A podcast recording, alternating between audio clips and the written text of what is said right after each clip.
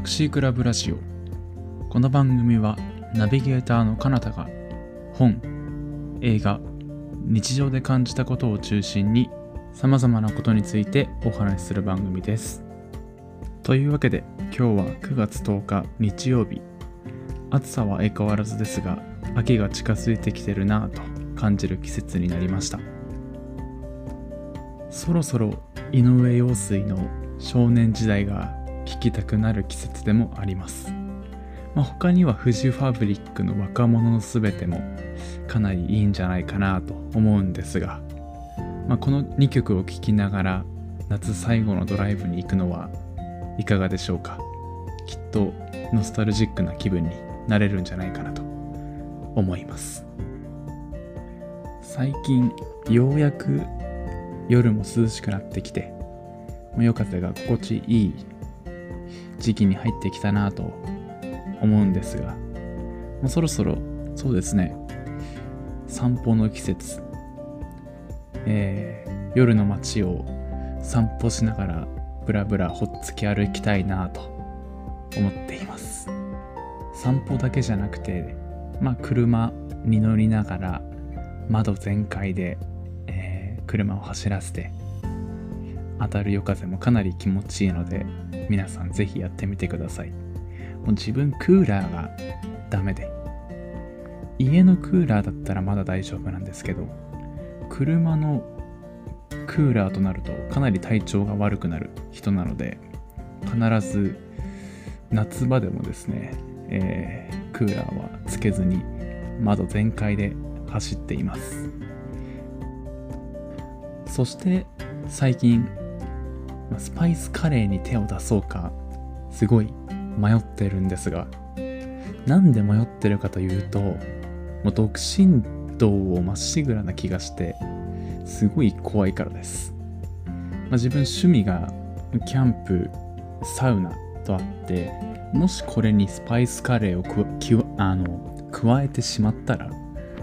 独身男性の三種の神器みたいなものが出来上がってしまうんじゃないかっていう恐怖がすごいあるんですよ。単体で見れば全然そんなことはなくて、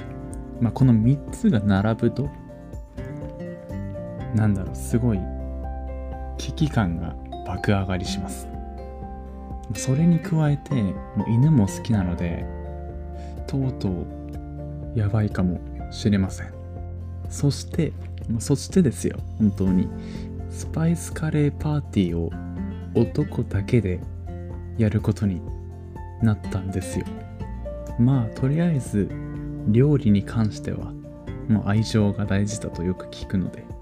愛情を入れとけばいいですよね。スパイスカレーを食べたい方は、えー、連絡をお待ちしております、まあ、愛情たっぷりのカレーは今しか食べられません。というわけで今日は初のお便りコーナーです、まあ、それでは早速言わせていただきます。ラジオネーム気ままにラジオさん。読まれたら初です。以前夏におすすめの映画について話されてたと思うのですが恋愛系とかコメディとかまたこれから秋なので秋に向けて見たい映画とかジャンルごとにおすすめの映画を教えていただきたいです。えー、ありがとうございます。初めてのお便りということですごく嬉しいんですが、まあ、気ままにラジオさんには番組オリジナルステッカーを送りたい気持ちです。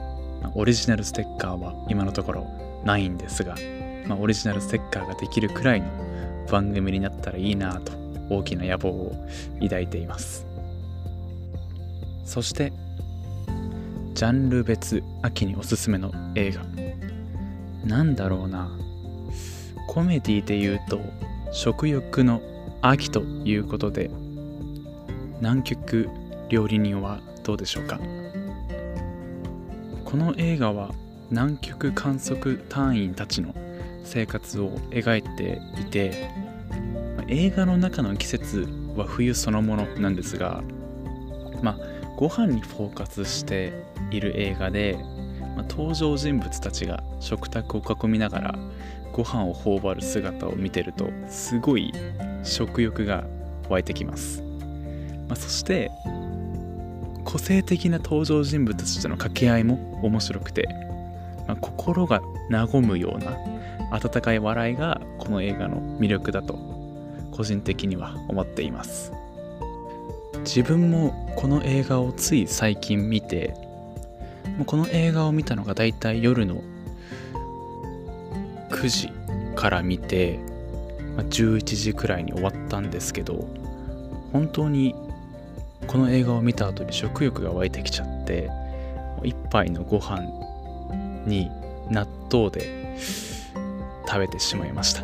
本当はダイエット中なのでダメなんですけど。ついつい食欲が爆発してしまいました。そして秋におすすめの恋愛映画。これがちょっとかなり難しいですね。春夏冬であればすぐ思いつくんですけど秋。そうですね。ビフォーサンライズ恋人までの距離はどうでしょうか？この映画は電車の中でたまたま一緒の車両にいた男女が初めて出会って会話をしていく中でお互いの距離を縮めていくみたいなストーリーなんですけどこの映画は何だろう互いの価値観であったり人生観が数多く映画の中で話されていて、まあ、その会話そのものがこの映画の一つの魅力だと思っています。そして「ビフォーサンライズは1995年の9月2日に公開されたということでちょうどこの時期なので選んでみました。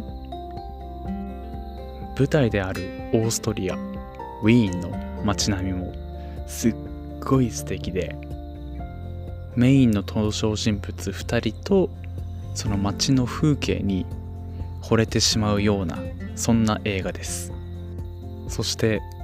気ままにラジオさんには彼女がいるということでもしかしたらデートのヒントが得られるかもしれませんよ。